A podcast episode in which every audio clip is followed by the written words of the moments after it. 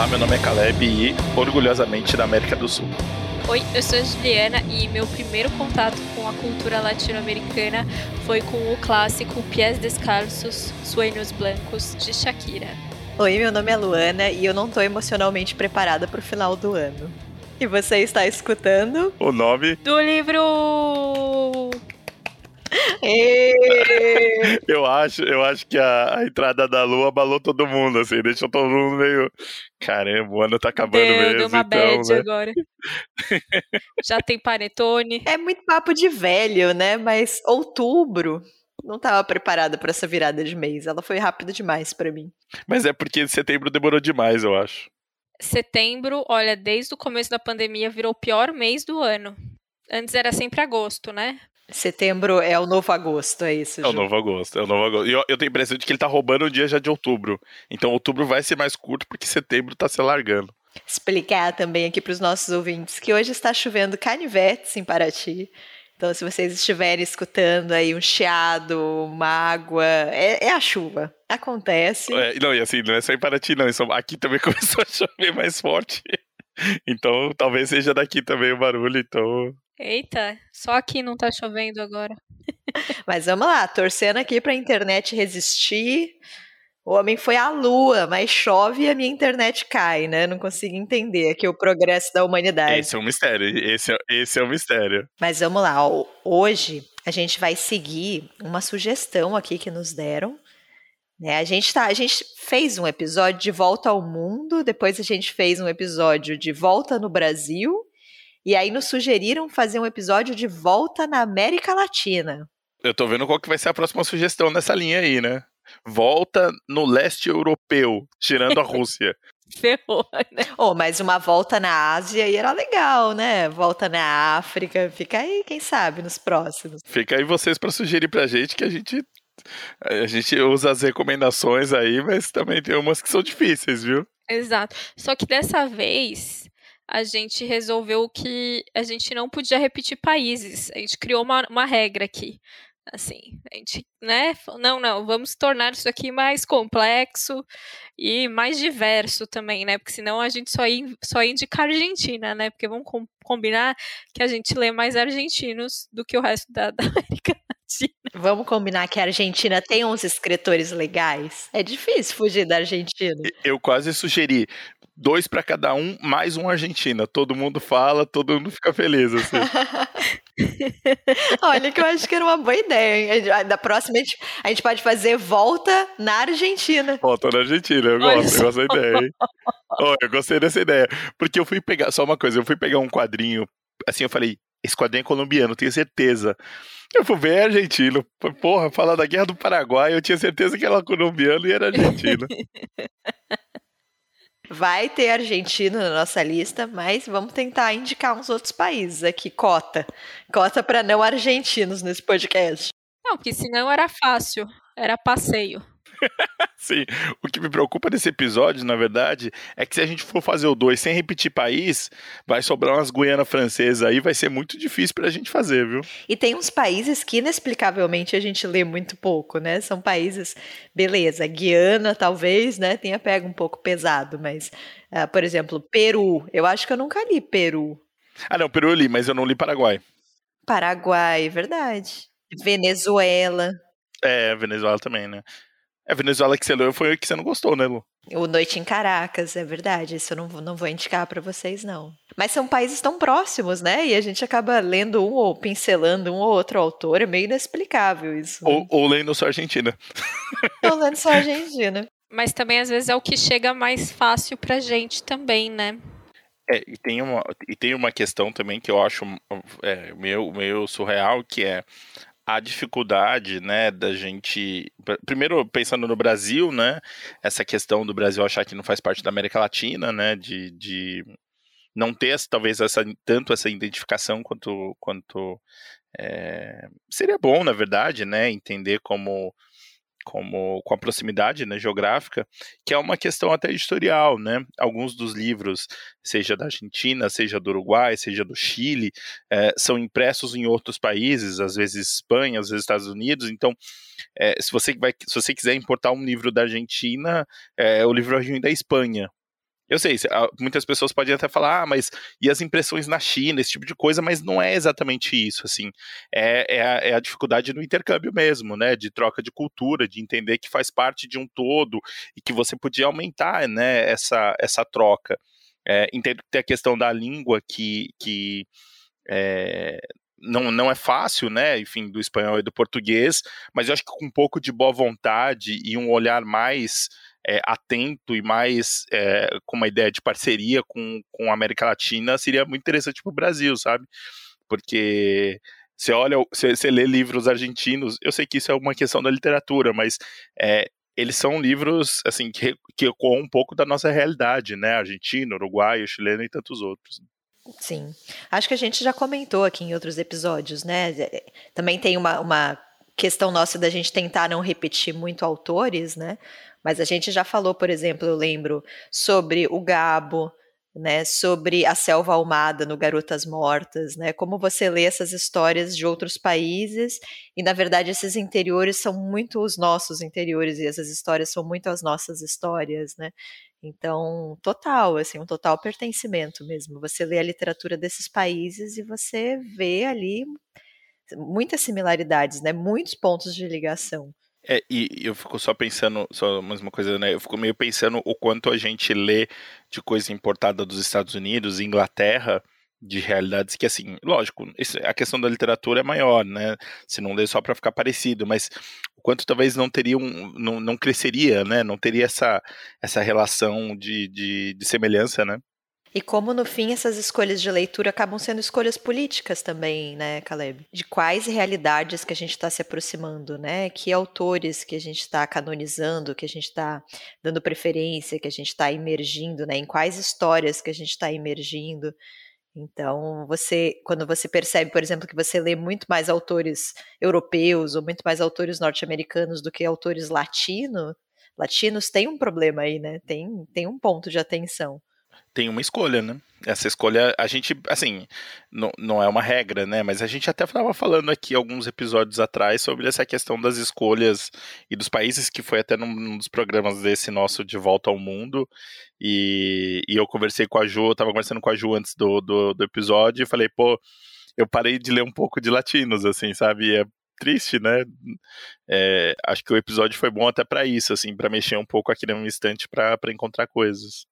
É coisas de preferência que a gente ainda não tivesse falado ainda, né? É, é uma literatura que nós três gostamos, né? Eu acho que eu falo, posso falar tranquilamente isso pelos três, que é uma literatura, né? É, é, é, é não dá nem para falar que é uma literatura como se fosse uma coisa só, né? Mas é um, né? São é, são sempre livros que conversam de, com a gente de alguma forma mas de fato, fazia, eu, eu fazia um tempo aí que, que eu não lia com tanta frequência, eu lia esporadicamente um aqui, um ali. e o que me salvou para fazer esse episódio foi que o Leia Mulheres, né, de São Paulo, tem feito três, fez três encontros seguidos com autoras latinas. Porque, assim, eu fui olhando no meu Goodreads e eu falei, cara, eu acho que eu já indiquei quase tudo eu fui chegando numa época do, do Goodreads que, assim, eu só lembro que eu li o livro, sabe? Tipo, 2015, 2014. E aí tinha uns latinos lá que eu falei, eu acho que eu poderia falar sobre ele, mas assim, eu não lembro absolutamente nada sobre. Então, a, a minha sorte foi essa, que esse, esse, esse Leia Mulheres acabou me ajudando a umas coisas diferentes. Mas vamos começar então com as nossas indicações? Vamos. É só avisar que dessa vez a gente não vai fazer sorteio, né? Pra mim, felicidade. é o segundo episódio desses de lista já que a gente faz sem sorteio. É uma tradição que tá morrendo aqui. A gente vai voltar com o voto impresso. Nada dura nesse país. Comentem aí se vocês sentem falta do meu ASMR, do meu sorteio analógico, né? Mandem aí para a ouvidoria do podcast quem sabe a gente volta com eles em outro momento. Volta impressa, hein? Volta impressa. A gente pensou em fazer sorteio, mas como seria, né? E se caísse Paraguai? Não faz nenhum, não. Seria difícil, cara. A gente podia ter sorteado quem ia ficar com a Argentina, quem ia ficar com o Chile, quem ia ficar com o México. Se bem que o México a gente acho que não vai indicar nenhum nesse episódio, mas a gente... Você não vai indicar a Luizelle, Ju? Não, acabou que eu fiquei com Chile e Bolívia. Peraí, peraí. Então, uma dúvida aqui conceitual. É América Latina, América Central ou tudo América Latina? Caleb. América do Latina. México pra baixo é América Latina, Caleb. Não, gente, tudo bem. Eu só, gente, só tô esclarecendo aqui, deixando oficialmente sim, mas também América Central, né? Tô, é por isso, só pra gente definir aqui o nosso mapa geográfico. Mas é que eu acho que não tem nenhum da América Central dessa vez, né? Tem Cuba. Ah, tem Paulo, tem Cuba, é verdade. Então tem um representante ali. O que eu tinha pensado era do México, né? E só explicar uma coisa também, que a gente sabe, tá? Que o Brasil faz parte da América Latina, mas nós não vamos indicar o Brasil. Exato, deliberadamente. Exato, porque a gente fez um episódio só de literatura brasileira há pouco tempo, né? Então, até para a gente ter outros, outros países aqui. Então, não teremos Brasil caso você não tenha ouvido, é, tem, tem uma parte muito interessante lá que é eu falando sobre o Centro-Oeste, agradando muitas pessoas aí, ainda recebo menções e mensagens sobre isso, então um abraço aí para os escritores do Centro-Oeste. É, o Caleb tinha que indicar. Ele ficou em dúvida entre dois escritores, escolheu um. O curioso é que nenhum dos dois era do Centro-Oeste. Mas os dois eu tinha certeza que era. Em minha. De... Eu não vou fazer minha defesa de novo, não, tá bom. Tudo bem. Um dia a gente pode fazer um volta ao Centro-Oeste, só pra. Como, como um pedido de desculpas público aqui, né? Um episódio só sobre o Centro-Oeste. Eu acho que fica aí na nossa lista de coisas a fazer. Dívidas a serem pagas. Quem começa, então? Eu começo. Posso começar? Pode começar. Já que soltamos aqui o spoiler de Cuba, vou começar por Cuba, então. Eu acho que Cuba é um assunto fascinante, né, inesgotável e fascinante, então super vale a pena conhecer autores cubanos. A gente tem ótimos escritores sendo publicados aqui no Brasil. Mas eu decidi falar para vocês sobre o Padura, o Leonardo Padura, que é um escritor que eu gosto e recomendo. E eu vou falar para vocês de um livro dele que se chama A Neblina do Passado. Foi publicado em 2005. É um romance policial. E é curioso que, assim, eu adoro romance policial e nunca leio romance policial, não sei explicar. E quando eu leio é legal, sabe? Quando eu leio é divertido. Então, vamos de romance policial aqui. Fala a história do Mário Conde, que é um personagem que aparece em outros livros do Padura. E ele é um policial aposentado. Antigamente ele trabalhava, né, como um investigador. E na velhice ele trabalha revendendo livros. Então ele procura, né, livros raros e vende para colecionadores. E um belo dia, o conde ele está em uma biblioteca particular, né, garimpando, procurando livros, e, e aí ele encontra no meio de um livro um recorte de jornal que fala sobre uma cantora, uma cantora que na década de 50 fazia muito sucesso, né, a Violeta Del Rio, e, inexplicavelmente, né, no auge da carreira, ela resolve abandonar tudo. Né? A história se passa mais ou menos nos anos 2000, e esse é um recorte, então, de, da década de 50, né? E o Mário Conde, ele fica inexplicavelmente interessado nessa história. Ele vai começar a investigar quem era essa musicista, por que, que ela abandonou a carreira, o que, que aconteceu com ela depois disso.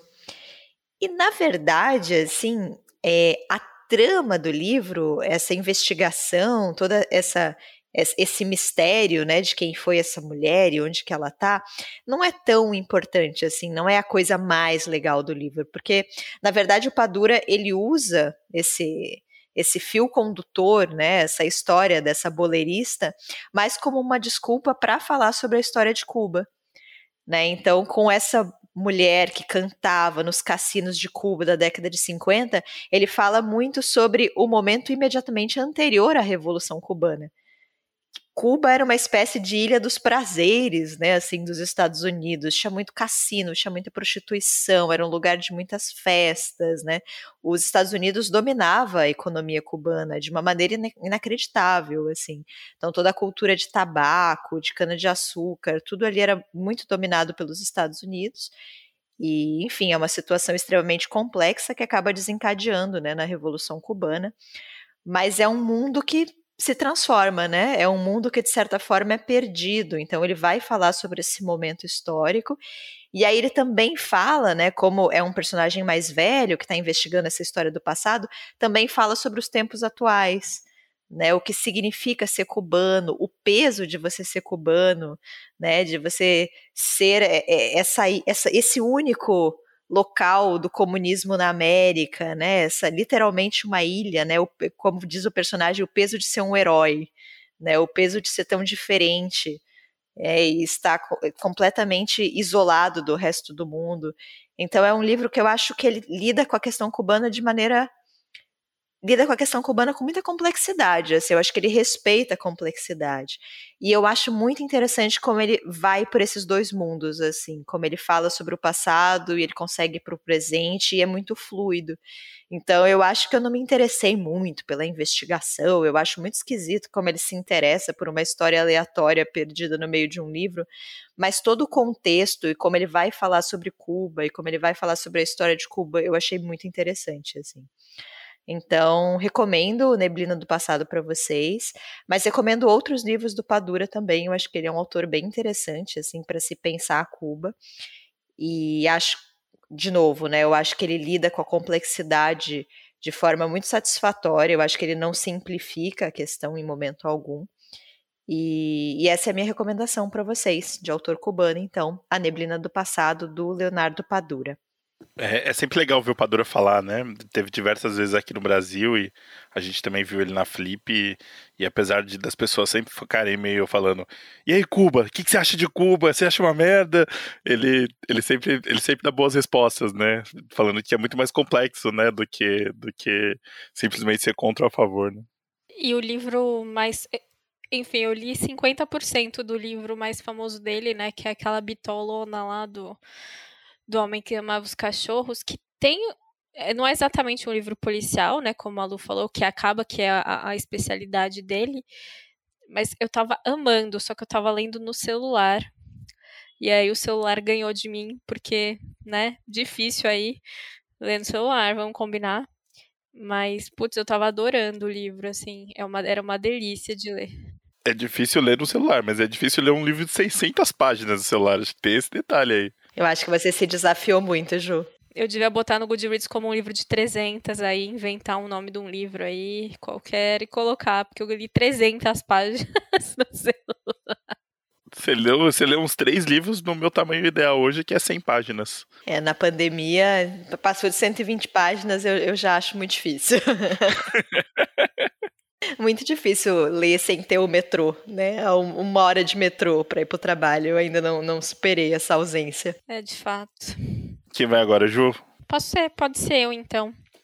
Eu vou, vou pro Chile, então, que foi um, um, um, país aí que também tem, tinha bastante indicação, então eu imagino disputado, que... o Chile foi disputado. Se eu tivesse lido o novo do Zambra, eu roubava o Chile.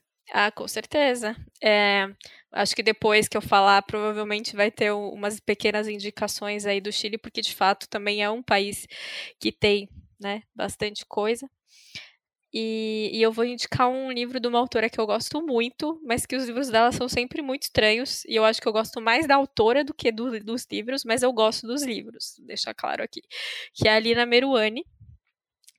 Né? É, o livro em questão é o último que saiu dela aqui no Brasil, que é o Sistema Nervoso. Saiu pela Todavia, com a tradução do Sérgio Molina, acabei de ver aqui. Enfim, a, a, a Lina Meruane, ela é uma autora, pelo menos, assim, eu li dois livros dela, né? Tirando esse, eu li o começo do Tornar-se Palestina, que é outra pegada totalmente diferente, é um ensaio pessoal, é belíssimo também, mas eu não terminei de ler e o Sangue no Olho, que saiu pela COSAC e agora está no SESI. E ela tem essa, essa questão com o corpo, né? Mas não exatamente o, é o corpo doente, né? Basicamente, assim, é, é, bem curioso isso. Então, no Sangue do Olho, ela fala, né, dessa personagem que, que tá voltando para casa para passar um tempo, porque ela tá passando, ela, ela descobre uma doença que ela tá perdendo a visão, né, uma hemorragia ali que vai, ela vai perdendo a visão. E aí no sistema nervoso eu acho que ela vai muito além, né? Ela vai, ela avança nessa temática. E aí ela vai contar a história. Eu gostei desse livro porque os personagens chamam ela, ele, pai, madrasta, gêmeos. Então foi fácil, até hoje eu não esqueci o nome dos personagens. Mas começa com a história da, de, da, da, da ela, né? Que é a person acaba que é uma das personagens principais do livro. É, que ela, ela descobre uma doença, né? Que ela tá doente e tal. E, e aí é isso, assim, o livro é, é, os capítulos, eles meio que são divididos por pessoas da família e as doenças com que elas tiveram que lidar. Então é meio que um inventário e uma história familiar a partir das doenças que as pessoas sofreram. Eu achei essa ideia genial. Como pessoa hipocondríaca, então eu nem posso dizer o quão genial eu achei isso. Enfim, mas ao mesmo tempo, então ela está fazendo então essa relação de como as, as, as, relações familiares se dão, né, nesses momentos, né, de, de, de fragilidade e tudo mais, e ela também fala muito sobre a política chilena de uma forma bem interessante. Não é uma forma direta, mas ela fala bastante, é, porque ela diz que ela está no país do presente, né, mas a família vive no país do, do passado, né? que é basicamente isso. Ela foi para os Estados Unidos para estudar e os, a família continuou no, no Chile, enfim. Então, e ela, ela também mescla essa, essa questão do corpo doente com esse país que tem uma democracia muito frágil, né? Então, lembrando, né, que recentemente, né, foi o ano passado, né, durante a pandemia, acho que se não me engano foi durante a pandemia, que o Chile finalmente conseguiu votar para fazer uma nova constituinte, para que a constituição que era da época da ditadura fosse substituída.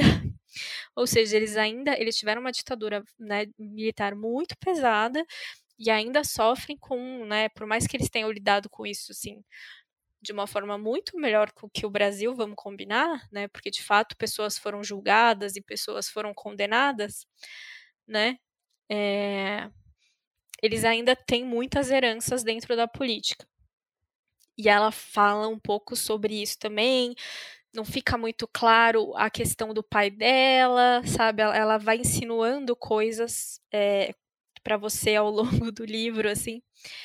Então, é isso, assim, a minha, a minha impressão com esse livro é meio de entrar num labirinto, assim, sabe? Porque tem muita coisa acontecendo de fato, né? Não é só essa, essa genealogia das doenças familiares, mas também essa questão das relações, das relações políticas que esses familiares né, foram travando ali durante as suas vidas e tudo mais. E, enfim, eu, eu gostei muito né? Eu achei, e, e enfim, como eu comentei, é, foi um dos livros que eu li para o Leia Mulheres, e durante a discussão eu gostei, fui gostando mais ainda do livro, porque, né, aquela coisa de sempre alguém pega alguma coisa que você não pegou e tudo mais. É, então foi, foi bem legal. De, é um livro muito legal, inclusive fica aqui a, a sugestão de quem tem clube de livro, né? Clube de leitura. Clube de livro não, clube de leitura. São coisas diferentes. Clube de leitura é, pode ser um livro interessante para se para se discutir assim, porque ele tem muitos aspectos assim. E acho que é um livro que não se resolve. Eu tenho a impressão que assim, não é que os personagens se repitam, né, tanto no no Sangue no Olho quanto nesse, mas a temática persiste. E ela tem um, um, um outro livro que chama Frutas Podridas, que é também um livro que fala muito sobre essa questão da, de mulheres que não podem engravidar. Né? Esse é o, é o mote inicial do livro mesmo.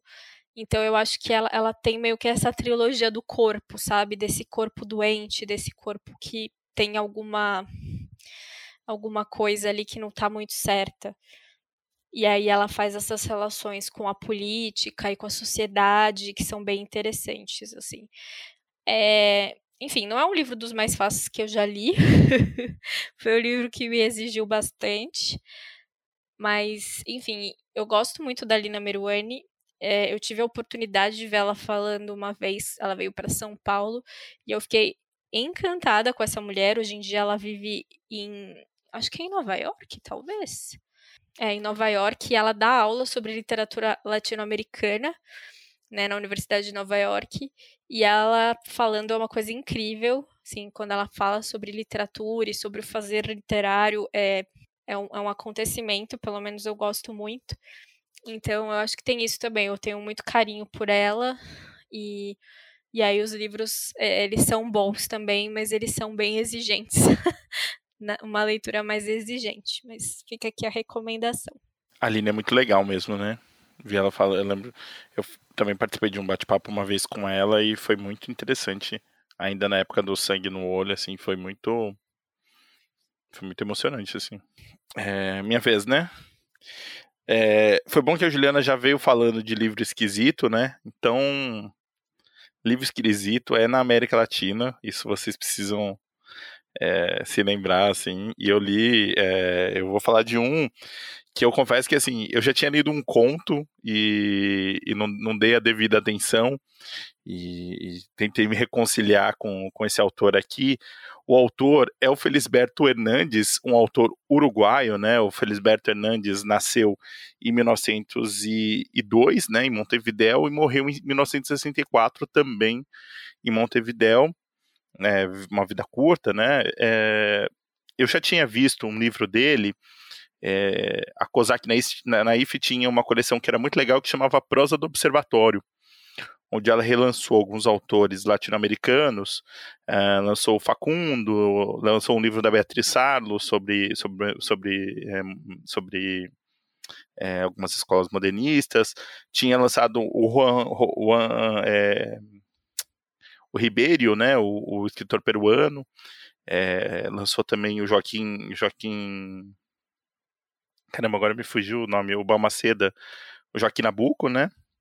Também, né? Livros que se situam ali no final do século XIX, começo do século XX, né? E entre os livros tinha esse daqui, que é O Cavalo Perdido e Outras Histórias do Felisberto. Lançou também nessa coleção A Invenção de Morel, do Bioy Casares, né?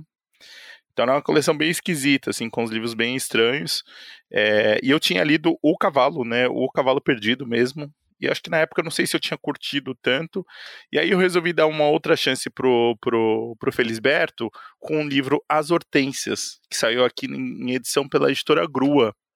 É, teve, teve tradução do dois tradutores, né, o Pablo Cardelino Soto e Walter Carlos Costa, numa edição bilíngue que a Grua fez. Ela fez em parceria é, com, com é uma coleção chamada Boca a Boca, né, que é a difusão da literatura uruguaia no Brasil e brasileira no Uruguai. Então, nessa coleção é, lá no Uruguai saiu é, Beatriz Bracher, Carrascosa, Raimundo Carreiro, e aí algumas coisas vieram para cá também.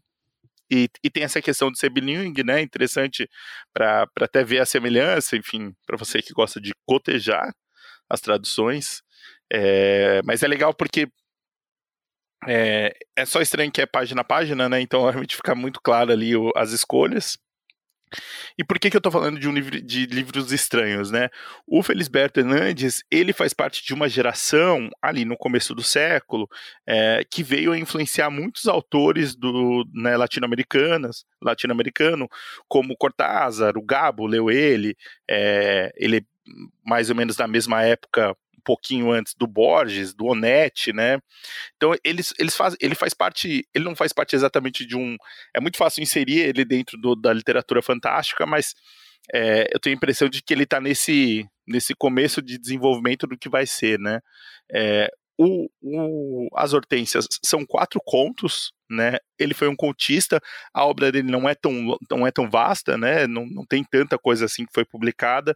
Ele tem uma história curiosa que ele é, ele era pianista, né? Ele trabalhava num café em Montevidéu, ele começou a trabalhar em 1926. E ele começou, e ele escreveu muita, ele escreveu, fez muita música, tocou muito nesse, nesse, nesses, nesses cafés e cinemas e algumas outras coisas. É, até 1942 ele ficou muito sem grana, vendeu o piano dele e aí que ele lança o Cavalo Perdido em 42. Então é, é, é um, meio que uma ruptura também para ele. E tem alguns contos que tem um pouco de um tom meio autobiográfico, né? É, As Hortênsias é o conto principal do livro, né? É, e é um livro é, é, engraçado, assim, sabe? Porque, assim, ele começa a narrar a história desse cara, esse cara super sério e tudo mais. E aí ele tem uma obsessão com umas coisas e não fica muito claro. Ele parece um cara meio rico, meio bem de vida, numa casa né, um pouco peculiar e tudo mais. E aí você descobre que o cara era tipo, o cara é tipo um colecionador de bonecas. Bonecas em tamanho real. E ele trata isso com a maior naturalidade, assim. E, e o, o, uma, uma coisa do, do, do, do Felisberto Hernandes que ele tem é ele tem essa parada do absurdo. Ele não te explica as coisas, assim, sabe? Você tá lendo e, tipo, você já tá familiarizado de que é isso. O cara tem umas bonecas e ele tem uma esposa. E essa esposa, eles fizeram. Uh, o, fabricante de bonecas fez uma boneca que é parecido com a esposa dele, que é a Hortência, que vira meio que uma marca de uma, de uma, de uma linha de bonecas. E é muito, é muito, é muito, é muito louco, assim, é muito louco. Porque assim, o cara, o que, que acontece? Ele contrata é, essas bonecas, né? Então na casa tem uma parte que tem, é, elas ficam meio é, como se estivessem tipo numa exposição. E aí elas estão representando cenas. E ele não pode saber o que, que acontece. Então ele tem, tem pessoas que ele contrata para meio que fazer o, o, o cenário, né? e coloca tipo umas, umas uns textos, uns cartões é, perto para explicar a situação, para ver se ah, faz sentido. E aí são umas coisas meio tipo de lendas, assim, sabe? De umas coisas do tipo, olha, essa mulher, ela perdeu o marido e a irmã e, e ela virou a mulher do lago. Umas, umas coisas assim. E o lance do, do Felisberto é, é, que ele, ele brinca muito com essa ideia do sonho e, e, de, e de que forma que isso a gente começa a achar a realidade das coisas, assim, sabe? De coisas que parecem meio oníricas e elas são a realidade. E ele não te explica, ele simplesmente ele tá contando, ele vai contar, ele continua contando, as coisas vão tomando, obviamente as coisas vão piorando, né, a situação, e para mim a parte mais bizarra, né, que a mulher dele topa e a mulher dele gosta de fazer umas surpresas para ele, colocando tipo a boneca em lugares para ele, tipo, abrir e dar de cara com a boneca assim, que eu acho um pouco estranho, mas é isso assim, do tipo, ele não tira, ele não tira sarro disso assim, sabe? Tipo, ele não tá, ele não tá falando assim, ah, oh, esse cara que gosta de boneca é isso, a sociedade gosta disso, tem exposições sobre isso, existe um mercado, as pessoas se interessam e acabou, assim, sabe? E, e, e tem, tem uma parada meio dessa obsessão do, do, do, que seria essa, do que é o bonito, do que, é considerado bonito, assim, sabe? É, ele, ele, vai, ele vai brincando muito com, com uma ideia de você não ter o, o que, que é o limite da ficção, saca? Você. É, ele te coloca num cenário tão bizarro que você não. Você fica meio do tipo. Eu, eu, eu, eu li o conto e eu ficava meio. O que, tá acontecendo, cara? Que... Gente, galera, vamos sair daí, velho.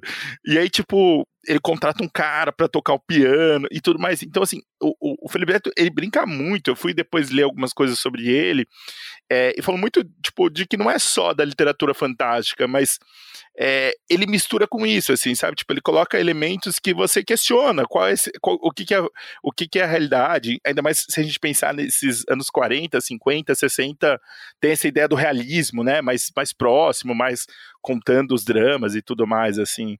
É, o Cortázar tem um, tem um no, no, no, no, Cavalo Perdido tem um texto do Cortázar falando de, bem dele, comparando a ele ao, ao José Lenzamo Lima também, né, nessa coisa meio fugindo dos padrões, né, do que, que é esperado de um escritor latino-americano. Eu vou só falar um pouco dos outros contos, assim. É, o Úrsula, acho que foi o que eu menos gostei, assim, porque é estranho, assim, sabe? Ele, ele tenta meio que nesse ambiente de, de começo de século, tem alguma coisa meio estranha desse personagem que começa a se relacionar com essa Úrsula, que é meio uma criada dele, não fica muito claro as coisas, assim, ele tem algumas coisas que são meio esquisitas, não no bom sentido nesse caso. Aí tem o conto que é a mulher é parecida a mim, que é, é o protagonista, ele narra as lembranças de dele ter sido um cavalo. Ele acha, ele, ele, ele se lembra que ele foi um cavalo, e aí ele narra como foi esse tempo dele de cavalo. E, enfim, ele sofre um pouco, tem umas dificuldades e tudo mais assim, e ele meio tira sarro dos humanos, como os humanos se comportam. E ele lembrando que ele é um cavalo, então é, é, difícil de explicar, mas é isso, assim. E o último conto, né, A Árvore é, de Mamãe, conta a história desse, desse cara que é um violinista, né, é, e ele começa a se envolver com essa professora de matemática, que é prima dele, e, e, esse, e esse tem um pouco autobiográfico, né, o cara que toca viol, viol, é, é, o violonista do, do, do, cinema, o Felisberto tocava o piano no cinema, né, então tem umas brincadeiras nesse sentido do inadequado, mas ainda também uma situação meio estranha de que ela vai ganhando proporção, assim, sabe? Tipo, é, ele joga uns elementos e você vai se acostumando, e aí, tipo, ele começa a te provar e fala assim: ah, isso aqui, ó, toma, e aí joga na sua cara, assim. É, o, Felisberto, o Felisberto é, teve uma vida meio curiosa, assim, eu só achei uma informação que eu achei interessante, que é, ele, ele se casou em 1948 com uma mulher e ela, ele descobriu, ele, ele, ele foi casado com uma mulher chamada África de las Heras, que era, um, ele, era uma espiã soviética, né, é, e ele não sabia exatamente que ela era uma espiã, enfim, ele fica pouco tempo casado com ela, volta para Montevideo, então enfim, eu achei interessantíssimo, assim, falar do, do Felisberto, porque eu acho que ele conversa muito com o Onete. Apesar de ser outro estilo, o Onete ser um escritor mais é, convencional e esquisito, no, no, sentido mais normal do que a gente espera. Eu acho que ele conversa muito com essa tradição é, desses escritores, e pensando, eu, eu, sei que não exatamente comparando, mas pensando que está escrevendo na mesma época, o, o Juan Rufo, né? São esses escritores que acho que dão um pouco do que vai ser essa semente é, da literatura é, né, do realismo mágico, que enfim, outros escritores vão, vão ler eles, é, e o Felisberto tá, tá inserido nesse daqui, e eu confesso que eu não, não conhecia, assim, então eu recomendo para vocês o, o, o, as hortênsias do, do que saiu aqui pela editora Grua, ou se você encontrar ainda o Cavalo Perdido e outras histórias, ele não tem uma obra tão vasta, né, então acho que tem mais um, mais talvez mais um, dois livros só, mas acho que vale a pena aí pelo. Se você gosta de livro esquisito, esse é o seu livro. Achei uma belíssima escolha. não, e assim, Lolo, só uma coisa, peraí, só um Ju. É, que eu achei curioso, é, eu tinha lido, acho que do, do cavalo, eu gostei, mas assim, eu não, não saquei o que que era, assim. E aí, lendo as hortênsias, cara, é uma puta coisa esquisita, assim, não faz sentido, ele não parece com outras coisas, assim, sabe? E, e aí eu fui no, no, no, nesse livro do cavalo, tem esse texto do Cortázar e tem o texto do Davi Arrigucci, que é, traduziu os, os contos e escreveu fácil. E aí é muito louco, porque o Arrigucci achou um livro do, do, com uma dedicatória do Felisberto num sebo, sei lá, em Santa Cecília, nos anos 60. E quando ele, o, o Davi Arrigucci encontra o Cortázar, ele mostra e fala que o Cortázar era um sorriso de criança, de, de tão empolgado que ele ficou, porque ele tinha um, um livro que foi com uma dedicatória, enfim, para outra pessoa do próprio Felisberto. Assim, eu achei essa história muito boa. Não, eu só ia dizer, gente, que eu falei que não ia chover mais hoje aqui e começou a chover fraco, mas eu acho que tá bem barulhento, não tá não? Vai ser um episódio com ruídos. o meu parou aqui, Jô. Será que eu fecho a minha janela? Acho que talvez ajuda. Eu vou baixar a janela para dar uma diminuída, peraí. Enquanto isso, a gente pode dançar e cantar para entreter os nossos ouvintes enquanto a Ju vai baixar a janela. Essa janela dela faz um barulho. É aquelas janelas, sabe, janela de casa que você, você, você coloca aquele ganchinho que fica meio pendendo, assim, sabe? Você tem certeza que aquilo vai cair em algum momento? É assim, só uma questão de tempo, né? Ele nem fica, é aqueles que você abre assim, né, pra deixar. E aí ele já nem fica mais tanto, assim, parece que ele tá retraindo. A janela da casa que eu tô aqui, ela tem uma trava. Eu não sei explicar, mas assim, eu tô no segundo andar e ela tem uma trava. Você abre a janela assim, ela trava na parede para puxar, você tem que meio que se debruçar na janela e puxar, sabe? Porque ela tra... E eu sempre fico pensando, eu vou cair, assim. É, um, é uma questão de tempo, eu vou cair. E aí eu vou ter a morte mais estúpida. A Ju e o Caleb vão ter que anunciar no episódio. A Luana morreu de forma estúpida. Ela poderia ter tido uma grande morte, né? Estar com o seu veleiro numa tempestade épica. Não, ela morreu abrindo uma janela, fechando uma janela. É, é aquelas que tem um negocinho que puxa e fica assim, né? É, exato. Eu, eu tra... Aquilo é horrível. Eu não sei quem inventou aquilo. Não sei também. Então, se a gente não, assim, de repente a gente não tem mais episódios, ninguém sabe o que aconteceu, foi isso, gente. a Lona foi abrir a janela. Ô, Ju, é um negocinho de ferro, ele fica assim, e aí quando você passa, ele levanta. Ah, mas do lado de fora. Lado de fora. É que daí a Lu precisa, tipo, se ah. pendurar na janela quase para fechar. Minha vida é muito difícil, gente. Porque é, é pra, pra, pra proteger do vento, né? Pra, pra se bater o vento, a janela. Mas aí o vento é protegido e eu não. não entendi qual é a lógica. É, na casa da terra faz sentido, né? Mas do segundo andar, não. Ó, eu, eu, eu, fechei aqui. Tá melhor, não tá? Já deu diferença, já deu diferença, Ju. Podemos ir pro próximo? Qual é o seu, Lu? Qual é o país? Eu fiquei com a Argentina. Quero, quero música de Olimpíadas agora, hein? De vitória aqui. Toca a musiquinha do Senna aí. Ano passado eu fiz um projeto que eu não concluí, mas enfim, essa parte a gente não comenta, de leitura de literatura argentina, né? Então eu li um monte de autores. E aí, quando eu conquistei aqui a Argentina, eu fiquei pensando, meu Deus, e agora? Qual que eu indico? Porque tem realmente muita coisa legal e muita coisa, né? Como a gente comentou antes, chega muita coisa de literatura argentina pra gente, ainda bem. Mas eu resolvi falar de um autor que eu acho que eu falei pouco aqui no, no podcast e que eu gostei muito quando eu li, que é o César Aira. E assim, ele é um escritor que ele tem uma produtividade, enquanto outros dormem, ele escreve, sabe? É uma coisa impressionante. Ele tem mais de 100 livros, veio muita coisa aqui para o Brasil, é absurdo. Assim, ele escreve demais. É daquelas pessoas que é melhor a gente não conhecer, porque a gente se sente meio inútil, assim, a gente tem absoluta certeza que a gente está fazendo muito pouco com a nossa vida, né? E eu li um livro dele chamado O Santo. É um livro muito engraçado. Assim, ele é um livro que existe pelo puro entretenimento. Então, se vocês quiserem ler algo para dar risada, assim, algo com muito humor, fica aqui a minha recomendação. É muito difícil nesse podcast a gente indicar livros que não sejam de desgraçamento mental. Então fica aqui essa escolha luminosa para vocês nesse domingo chuvoso. Fala sobre um santo, um santo de verdade, né? Santo assim, né, que faz milagre, o santo que a gente quer, que vive ali no final da Idade Média, numa cidadezinha catalã, né, uma pequena cidade ali às margens do Mediterrâneo. E, enfim, ele faz milagres e aquilo movimenta a vida da cidade né? Começam a vir peregrinos do mundo inteiro para tentar encontrar esse santo, para conseguir alguma graça. Então se cria todo um comércio ao redor, a abadia onde esse santo fica se torna riquíssima, né? Se torna muito visitada. Existe toda uma, uma logística ali que é criada em torno desse santo. Só que o que, que acontece? O santo está velhinho e ele vai morrer a qualquer momento. E o abade, né, da abadia onde esse santo fica, acha que é uma ótima ideia ele morrer. Porque isso vai aumentar os lucros do lugar.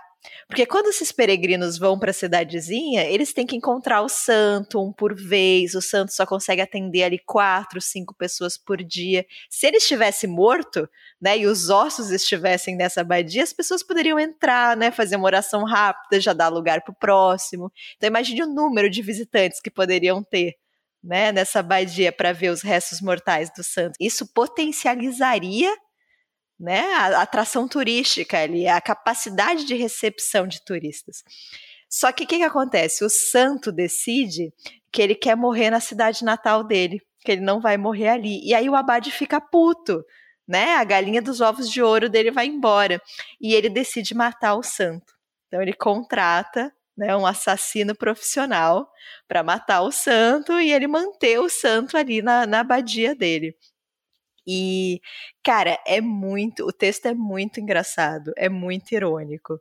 Assim, tem uma parte, quando esse abade está justificando por que ele acha certo matar o santo, é uma das minhas partes favoritas do livro.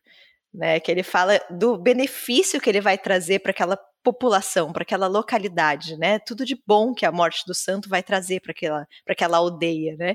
E que Deus, né? Vamos, vamos ser sinceros, que Deus criou toda a natureza só para poder matar as pessoas. Longe dele acusar Deus de hipocrisia, mas assim, no fim, o que Deus queria era matar a gente. Então, ele cria todo um universo só para ter o prazer de ceifar ali algumas vidinhas humanas. Se Deus faz isso com toda a humanidade, por que, que ele não poderia fazer com um santo? Né, com uma única pessoa. E esse santo acaba conseguindo fugir, e ele vai viver grandes aventuras, e vai ser capturado por piratas, e vai se apaixonar por uma princesa da África, e vai encontrar várias pessoas no caminho. É, tem, um, tem um outro trecho que é muito irônico também, um pouquinho triste, né, um pouquinho tenebroso, mas muito irônico, que fala de um. De um comerciante, né, um senhor de escravos, na verdade, um senhor de pessoas escravizadas. E aí ele fala que ele está pensando em, em, talvez libertar né, essas pessoas, porque ele chegou à conclusão que é muito mais barato ter assalariados. Né, ele conseguiria explorar pessoas de maneira muito mais econômica se essas pessoas fossem libertas. Né? Então, esse santo vai encontrando essas pessoas pelo caminho, pessoas horríveis. E, e assim, ele tem esse humor, ele tem essa ironia. É um livro que ele próprio, né, o próprio narrador sustenta que é um livro pela diversão. Né? Então, se você está esperando um livro para mudar a sua vida, para te trazer grandes reflexões, relaxa, relaxa um pouco. Né? Dá aqui umas risadas, curte a viagem. Então, ele é um livro que tem essa proposta, funcionou muito para mim. Então fica aqui a recomendação desse autor maravilhoso que é o César Aira. Esse livro especificamente saiu pela Rocco e a Rocco tem outros livros dele publicados também, é bem fácil de achar.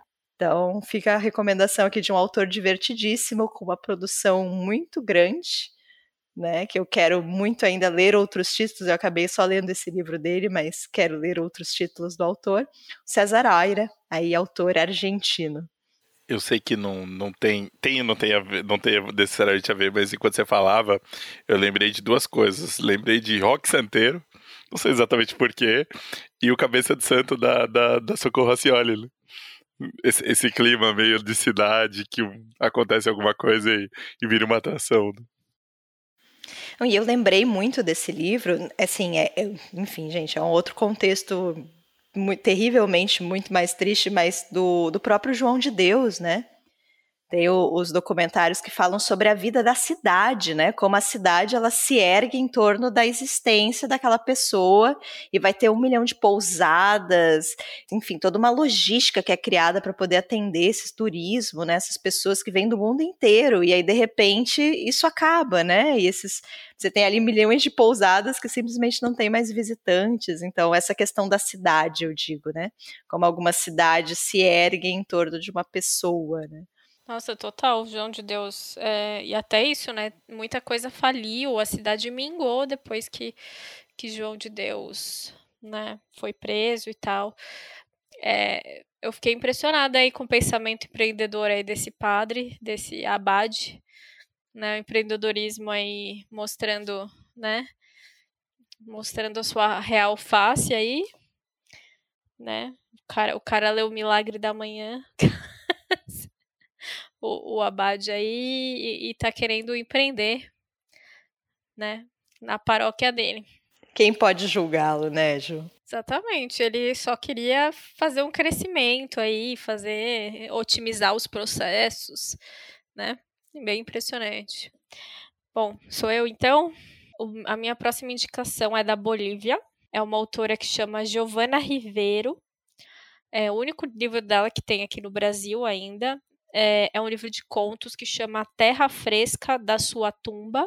Ele é uma coedição, então é a editora Incompleta e a editora Jandaíra, que é, publicaram esse livro juntos, é, juntas, né? Essas são duas editoras.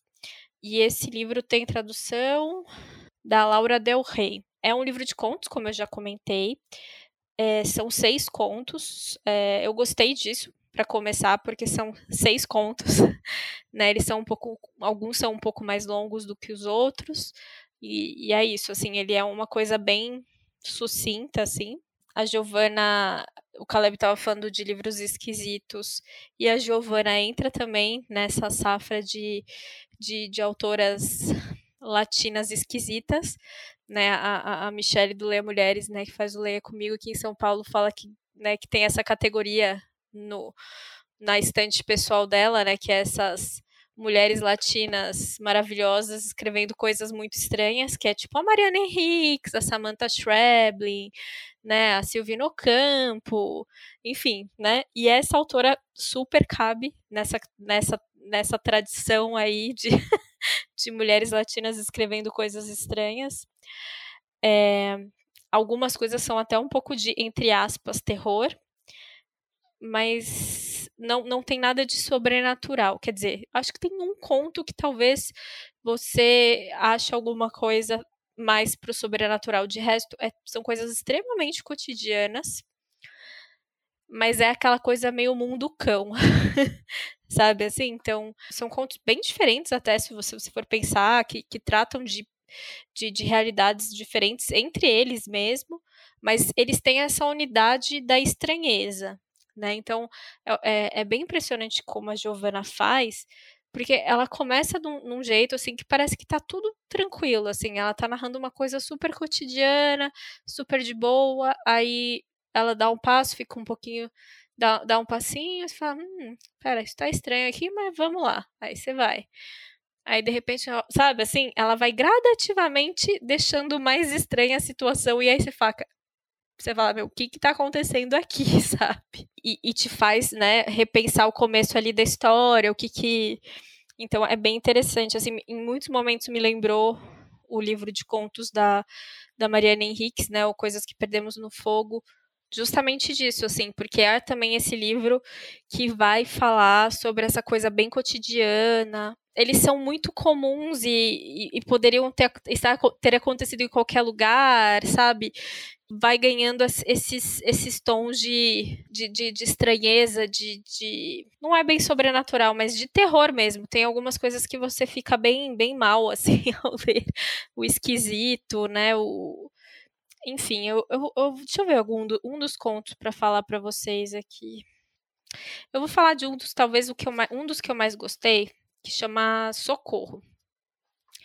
Que é a história de de uma de uma mulher que está voltando para a cidade dela, né? Ela vive nos Estados Unidos, casou nos Estados Unidos e mora é, e a família mora no interior ali da Bolívia.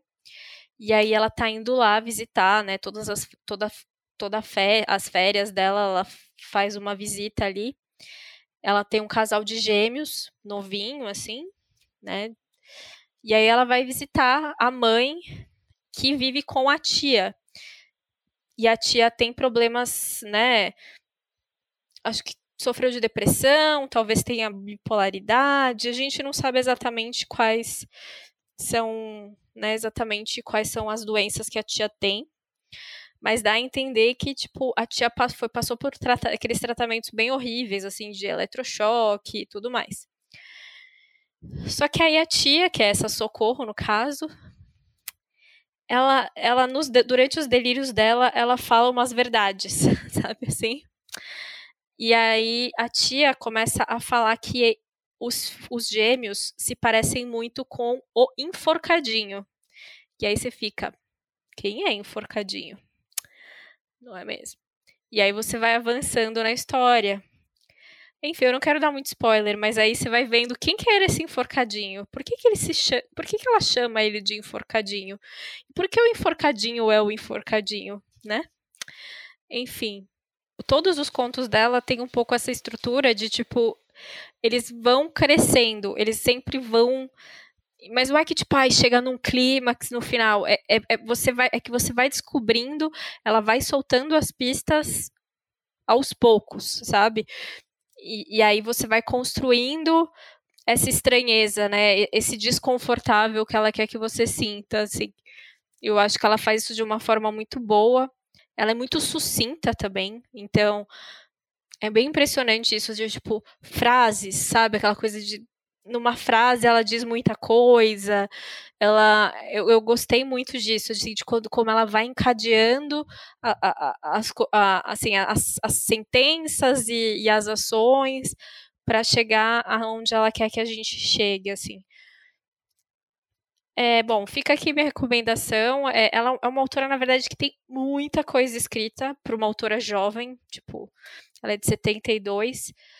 Cara, ela tem, sabe, quatro romances, cinco livros de contos, mas atualmente esse é o único livro de contos dela aqui. Espero que traduzam mais, porque de fato foi uma grande surpresa, né? Eu não sou uma grande leitora de contos, mas eu fiquei bem surpresa com a consistência deles, assim, sabe? Eles são. As, as narrativas são bem diferentes entre si, mas tem essa unidade, assim, que é bem impressionante, e de, desse terror cotidiano mesmo que eu comentei antes. Então é isso, Terra Fresca da Sua Tumba. Ju, qual editora você falou e eu não, eu não, não peguei aqui? Então, é uma coedição, é a editora Incompleta, que é aquela editora que faz aquela revista Punhado, sabe? Sim. E a Jandaíra. São duas ah, tá. editoras. Tá. É, eu eu vou falar aqui de um. Escolhi um quadrinho é, de uma autora. Ela nasceu no Equador, mas viveu em muitos lugares, entre eles a Colômbia. Mas vamos riscar aqui Equador. Se a gente estivesse fazendo um vídeo no YouTube, o aviãozinho ia estar tá saindo do, do, do, do Brasil indo para o Equador. Meu sonho é fazer aqueles aviãozinho do, do Indiana Jones, sabe? Que ele tá viajando assim, vai atravessando o país, os países. É, eu vou falar da Power Paola, que é uma ilustradora, né, uma artista, é, uma artista, né, enfim. É, esse esse quadrinho que eu vou falar é o Vírus Tropical, que saiu aqui pela Autêntica, né, pela editora, pela Nemo, né, que é um selo de quadrinhos da Autêntica. É, saiu acho que em 2015, aqui com, com, com tradução Nicola, Nicolas Lano Linares e Marcelo Vieira. É, a Power Paola, eu acho que eu já tinha visto ilustrações dela em outros lugares, já tinha visto alguma outra coisa. Ela tem também um outro quadrinho que é um que chama QP, que é pela pela Lote 42. Ela é uma, uma ilustradora jovem, né? Ela nasceu em 77.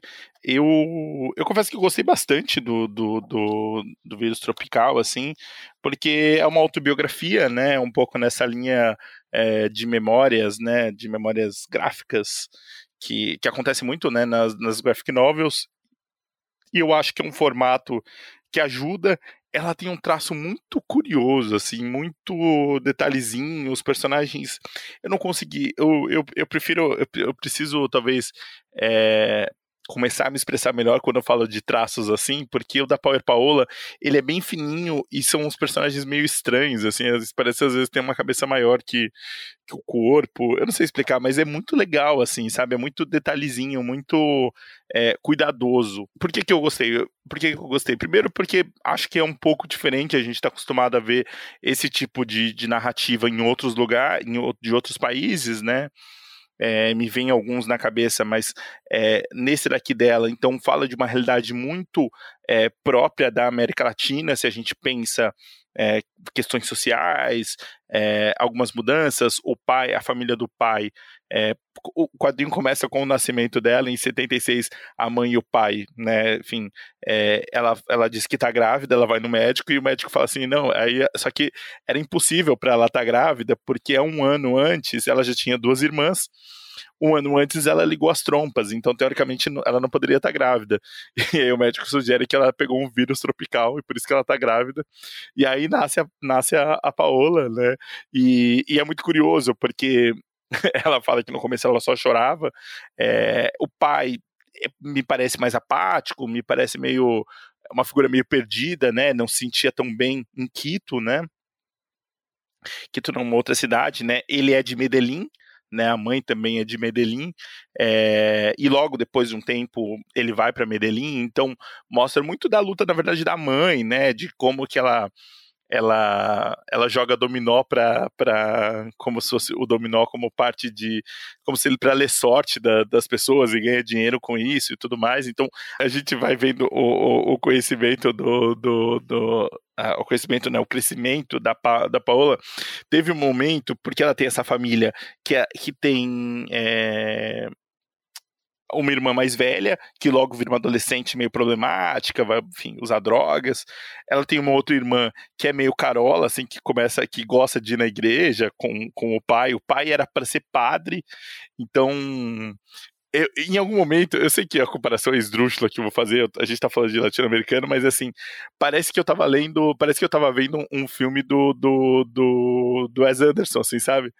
Dessas famílias disfuncionais e estranhos, assim, porque o pai, teve um momento que o pai começa a celebrar missa dentro de casa, e aí a amiguinha chama, eles chamam os amiguinhos para celebrar missa, porque ele já foi quase padre, mas todo mundo falava, mas padre não pode ter filho, né? enfim, né? Tem essa questão e ela traz crianças e aí ele não celebra mais, ele resolve ir. Então eu, eu fiquei com a sensação de que tem essa coisa meio disfuncional e meio. não lúdica, porque tem algumas coisas que são muito duras da realidade, né? É, o, o, o, curioso do livro, ele é dividido em capítulos, né, pensando mais numa ideia dos arquétipos, né, é, família, amor, é, crescimento, essas as, as, outras questões, né?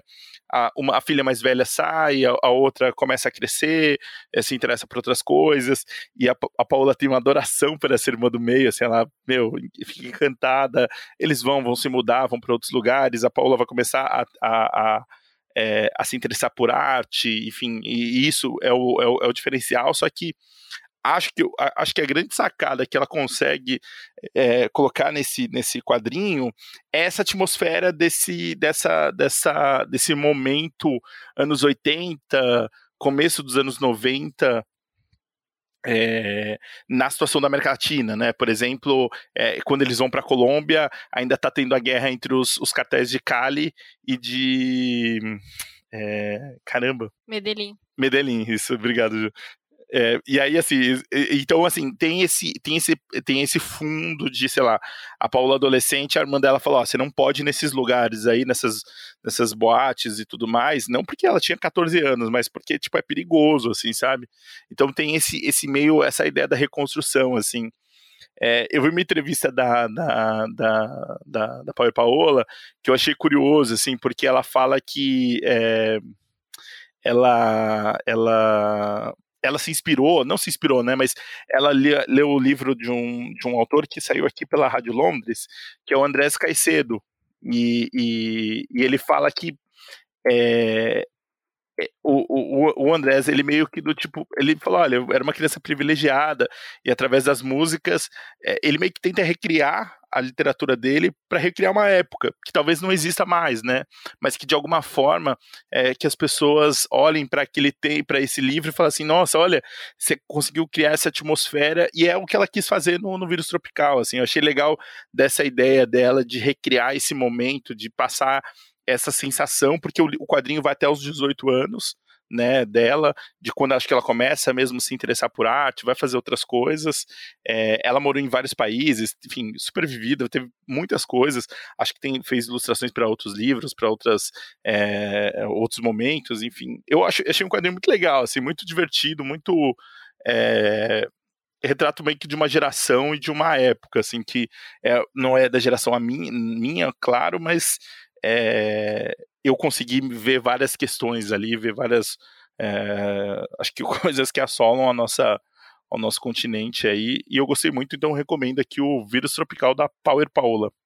Bom, eu queria aqui registrar o meu espanto da Ju não ter indicado a, a Valéria Luizelli e o Caleb não ter indicado o Gabo. Aqui é tipo um universo invertido aqui, gente. Eu pensei, mas assim, eu, eu quis realmente trazer uma, uma, outra coisa, assim, eu quis trazer um, um, uma coisa, tipo, acho que talvez mais, que fosse um pouco diferente mesmo. E eu acho que o, o livro da, da Luizelli, que, eh, que eu, né, é, eu acho que a gente já falou bastante dele, né, o Rostos da Multidão, ou eu, eu inventei essa realidade na minha cabeça. Não, acho que a gente já falou, Ju, acho que a gente falou eu preciso ler os outros livros dela e não só adorar ela por ela ser essa pessoa maravilhosa que ela é, assim, sabe? Ela é, de fato, uma pessoa maravilhosa. É, houve um tempo que a gente lia, né, Ju? Que a gente tinha planos. É, tem, é. tem esse detalhe aí, né?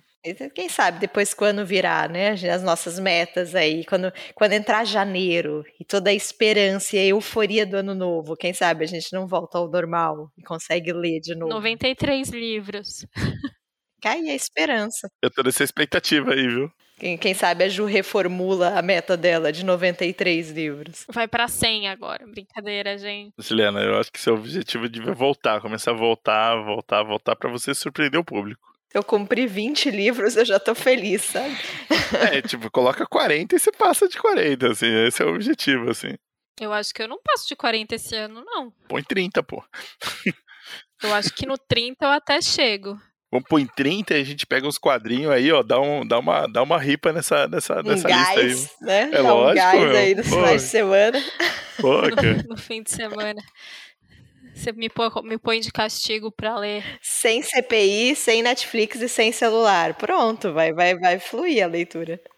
Mas é, é isso, né, gente? Foram, eu acho que a gente deu ótimas indicações e fora desse óbvio aí, né? A gente não, não indicou Borges, a gente não indicou Cortázar, a gente não indicou Gabo, né? A gente foi além aí, já, já pode pensar até num segundo episódio aí a gente indica os óbvios e aí vocês vão ficar surpresos. Olha só, Clássicos latino-americanos. Ó, ó, ó, ó, aí, ó, ó, ó, tá até, ó, já tem até o título. Puta, Luana, ó. já tem até o título. É isso aí. Qual que é o clássico latino-americano de vocês? O do Caleb é os 100 anos, É né? os 100 anos, né, cara? Não dá, assim, não tem... É, um outro clássico aqui que eu, que eu amo e fica a minha menção honrosa é a Invenção de Morel. Livro esquisito, esquisitíssimo, mas maravilhoso. É verdade, né? Todo livro latino-americano é esquisito. Cara, tem muito disso. A Ju tava falando dos contos e eu fiquei meio. E eu lembrei, ela, ela comentou, mas eu lembrei da Mariana Henriques, que tem essa parada meio do tipo. É sobrenatural, mas não é. É só, tipo. É só América Latina, assim, sabe? Tipo, coisas que a gente já viu, assim, sabe? Mas aquela da Samantha, como é que é o sobrenome dela, Ju? Achei A Schweiblin. Nossa, achei sua pronúncia chique aqui. Ela é absurda demais. Os contos dela são muito esquisitos. Cara, o Pássaros na Boca. Que coisa horrível de ler. Pelo amor de Deus, eu fiquei traumatizada com essa mulher. Não, não- quero passar por isso de novo. Ela é muito esquisita mesmo, Lu. Esse Kentucky que, que saiu agora, eu tô bem ansiosa pra ler, porque deve ser estranhíssimo.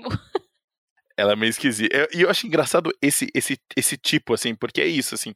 A gente, ó, tipo, a Lu- a- a- dos que a gente falou, tipo, a Alina Meruane, a Mariana Henriques. Cara, todos eles têm essa, essa coisa. E é difícil de você falar o que, que é, né? Porque é, tem, tem muitas coisas, né? Assim, é muito. Puta, eu acho animal, cara, é muito legal. E é um humor peculiar, se for pensar, né? O próprio Aira que a, que a, que a Lu Sim. falou é um, um humor bem nosso, assim, né? Tipo, será que a gente veria o inglês falando dessa forma? né? Eu acho que tem um pouco. É bem assim, é bem nosso, né? É bem É curioso. a galhofa, né? É. Né? Exatamente. a, galhofa gente é com- muito da galhofa.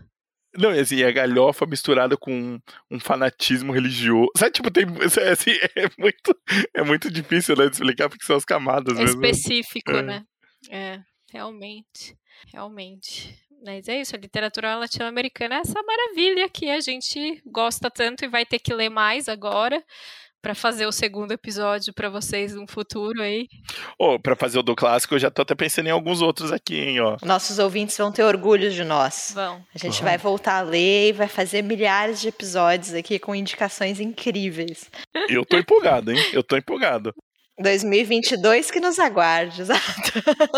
É tipo a academia na segunda-feira, né? A gente vai voltar a ler em 2022 só, gente. 2022, cara, todos os nossos sonhos vão ser. Sabe a Saraiva que quer aumentar a venda deles em 80%? É, é tipo nós, assim. A gente, 2022 não vai mais ter pandemia. A gente vai ter derrubado o presidente. Tudo vai ser incrível, assim. Tudo vai dar certo. Eu tô confiante, hein? Eu tô confiante, hein? Não tem como dar errado. Não sabe? tem, não tem. Você tá confiante? Eu- vocês esquecem que eu sou virginiana, né, gente? Não, mas pensa na sua meta. Vamos pensar na sua meta. Não, Você vamos meta trabalhar vai esse aspecto. continuar 93 livros até eu conseguir chegar nos 93 livros. Você tá Caleb. aumentando, era 83, não era 83? Não, Caleb sempre foi 93, Caleb. Até, o Caleb, até pro Caleb soou absurdo, né? Ele falou 93 e falou: não, ninguém em sua consciência colocaria essa meta. Pega, eu já falei, pega os quadrinhos fininhos aqui, ó, os independentes, ó. O dia que a Ju bater essa meta, a gente vai fazer a primeira festa presencial do nome do livro podcast. Não, assim, com a presença de, de autores famosos, assim, sabe? Vai ser um, um, acontecimento. Até autores assim. mortos, se duvidar. É, vai, vai, vai todo mundo dançando aí, meu. Exatamente. A gente vai convidar todos os autores que eu ler naquele ano. Pô, Juliana, aí, aí é legal, hein? Gostei, gostei da ideia. Gostei do projeto. oh, mas o, o, dos clássicos é legal, hein? Eu gosto da ideia dos clássicos, hein? Sim. Mas eu tinha dado uma ideia. Eu tinha dado uma ideia no, no, no grupo, na hora que a gente estava escolhendo, e tem um livro que eu acho que cabia um episódio só para ele que eu preciso reler, porque é livro difícil, mas é um clássico. Não, mas é que daí, assim, se a gente for fazer. A minha sugestão é: se a gente for fazer sobre esse, a gente lê também o de contos e aí lê a obra completa dele, né? que ganha estrelinha. É, Lê obra completa de autor, ganha é, estrelinha. Pô, é, peraí, né? Assim, eu é acho tipo vale Raduan Nassar. Exatamente, leu, o objetivo Você leu ali dois livros curtos, mais os contos, já era. Acabou. Você ganha estrelinha. Você pode sair por aí falando que você leu a obra completa. Olha aí. Eu, eu, eu, eu, eu gosto da ideia, viu, Ju? Então, não, mas vamos, vamos pensar sobre esse de clássicos também. Só que aí eu preciso pensar, porque eu acho que eu não li nenhum clássico latino-americano. Esse daí é um clássico. Então, sim, mas eu não vou falar dele se a gente for, faz, for fazer um episódio só dele, né, Caleb? Eu entendi, Ju. Eu tô brincando, Juliana. Tô brincando. Fica o suspense aqui, gente. Clássico latino-americano de autor que escreveu pouco, então. Ó, ó. Comentem aí se vocês sabem que livro é. E, e tem história boa porque que ele escreveu pouco. É maravilhoso. Mas é isso então, gente? Fechou balada? Fechou. É isso. Eu acho que o episódio ficou legal, hein? Até parou de chover. Já dá para abrir a janela, Ju. Já dá para abrir a janela. A cachorra entrou, saiu porque ela fica com medo da chuva, vieram buscar, enfim, tudo aconteceu nesse episódio. Tudo acontece em Juliana Natal aí, né? Não, e assim, aqui perto, eu nem fico perto, tão perto assim do aeroporto, mas em dia assim que acho que as nuvens estão pesadas, os aviões passam e parece que eu, tipo, eu tô do lado do aeroporto. O avião passa, passa lá muito baixo, né? Eu não sei se passa baixo, mas faz muito barulho. Eu fico meio tipo, por quê? Enfim, não sei. Não sei explicar, porque eu não moro perto Não tem uma explicação também. Isso aí, gente. Então, fiquem bem, boa semana. Até o episódio que vem. Se cuidem e quem não tomou a segunda, segunda dose da vacina, vai tomar a segunda dose da vacina. Por favor, gente. Isso aí. Por favor. Ou a terceira, né, em alguns casos. E até mais. Até tchau, mais. tchau. Tchau, tchau. Tchau, tchau.